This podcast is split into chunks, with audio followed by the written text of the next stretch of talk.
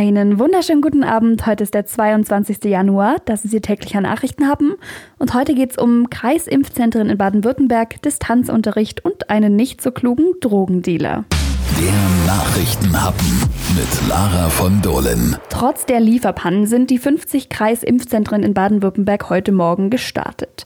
Allerdings kann an allen Standorten nur mit angezogener Handbremse geimpft werden, denn es wurde deutlich weniger Impfstoff geliefert als ursprünglich erhofft und geplant. Nach Angaben des Gesundheitsministeriums stehen in den ersten beiden Wochen in jedem Kreisimpfzentrum nur 585 Dosen pro Woche für eine Erstimpfung zur Verfügung. Und die müssen ja dann auch noch zwischen den Kreisimpfzentren und den mobilen Impfteams aufgeteilt werden. Deshalb dürfte es nur rund 150 Termine pro Woche und Zentrum geben, so die Rechnung.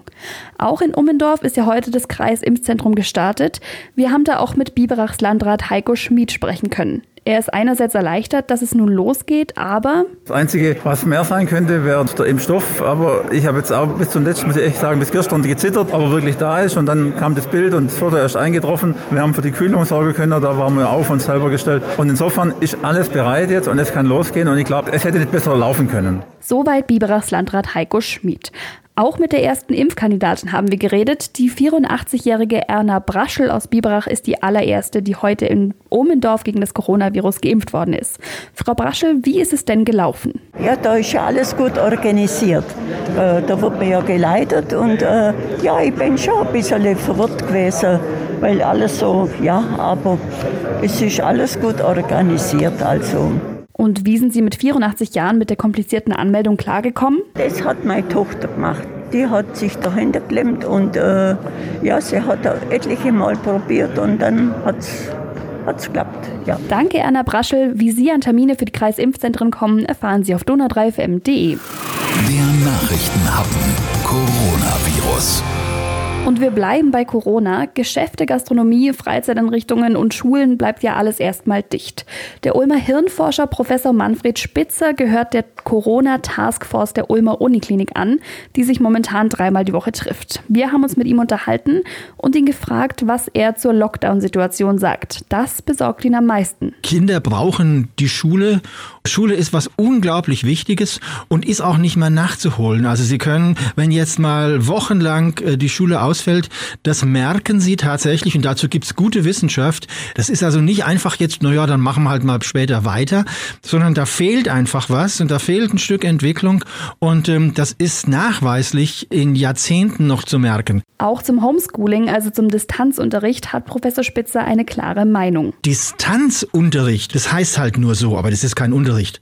Gibt zum Beispiel eine schöne Studie aus den Niederlanden. Da hat man 350.000 Schüler angeschaut während des ersten ersten Lockdowns, wie war das denn da mit dem Distanzunterricht? Ergebnis, Effekt gleich null. Und das ist, gibt zu bedenken. Also der Einwand, ja, wir können es halt noch nicht, wir müssen noch mehr investieren und dann wird es schon werden, der ist durch diese Studie schlichtweg widerlegt. Und wenn man das weiß, dann macht man sich Gedanken um die Schüler, die jetzt so lange gar keinen Unterricht haben oder eben nur sogenannten Distanzunterricht, der keiner ist. Natürlich sind es alles insgesamt gravierende Einschnitte für uns alle, aber die Lage sei auch nach wie vor wirklich ernst zu nehmen, so Spitzer. Es gibt immer noch einen nicht ganz kleinen Anteil von Menschen, die noch nicht kapiert haben, dass das alles wirklich ist.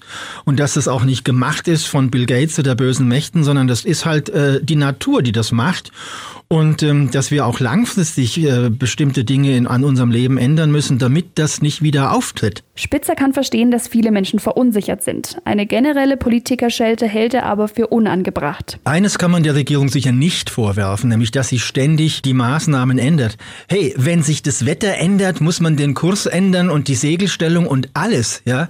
Also man kann niemandem vorwerfen, du machst jetzt nicht das gleiche wie vor drei Monaten, weil das ist nicht sinnvoll. Man muss immer im Grunde jeden Tag sich neu überlegen, was ist angesichts der Lage jetzt sinnvoll und was nicht. Vielen Dank, Professor Manfred Spitzer, Ulmer Hirnforscher und Mitglied der Corona-Taskforce der Ulmer Uniklinik.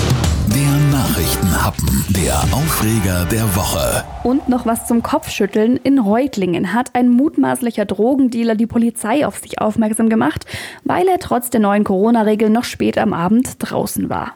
Der 32-Jährige, der 50 Gramm Koks und einen geladenen Revolver dabei gehabt haben soll, kam heute in Untersuchungshaft. Er habe versucht, die Waffe und die Drogen noch vor der Festnahme wegzuwerfen. Die Beamten haben sie aber gefunden. Polizisten hatten am Donnerstagabend gegen 23 Uhr abends eine vierköpfige Gruppe bemerkt. Weil derzeit aufgrund der Corona-Pandemie in Baden-Württemberg aber eine nächtliche Ausgangsbeschränkung zwischen 20 und 5 Uhr gilt, wollten die Beamten die Gruppe kontrollieren. Alle Gruppenmitglieder sind dann geflohen. Den 32-Jährigen konnten die Beamten kurz darauf aber stellen und fanden in der Nähe das Kokain und die Schusswaffe. In der Wohnung des polizeibekannten Mannes konnten die Ermittler dann außerdem weitere 100 Gramm Koks und Waffenmunition sicherstellen. Damit, mit diesem Kopfschüttler, entlasse ich Sie in Ihr wohlverdientes Wochenende.